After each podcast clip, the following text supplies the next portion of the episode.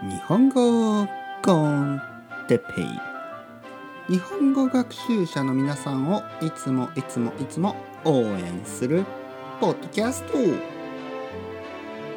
日は語学学習をするためのコンテンツについて。はい皆さんおはようございます。日本語コンテッペイの時間ですね。元気ですか？僕は元気ですよ。朝ですからね。静かに始めますね、えー、僕は今コーヒーを飲んでいます。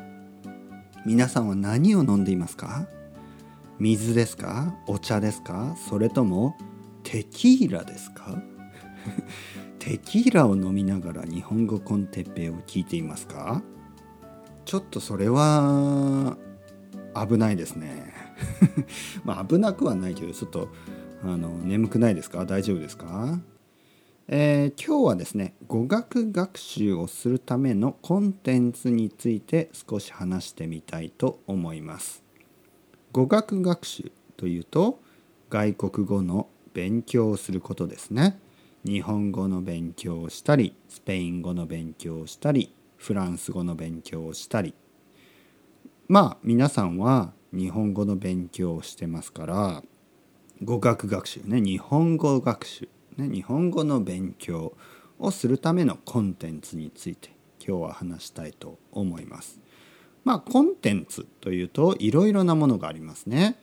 例えば教科書もそうだし、えー、YouTube とか、まあ、ポッドキャストとかねそういうものが全て日本語を勉強するためのコンテンツですね。アニメとか漫画とか小説本ですね小説とかもあると思います。僕はやっぱり皆さんが一番好きなことをするのがいいと思います。一番好きなこと。例えばアニメが好きな人はアニメをたくさん見る。YouTube が好きな人は YouTube をたくさん見る。ポッドキャストが好きな人はポッドキャストをたくさん聞く。それが一番いいと思います。でその中でもやっぱり一番おすすめは一番のおすすめね一番のおすすめはポッドキャストですね日本語コンテッペですね。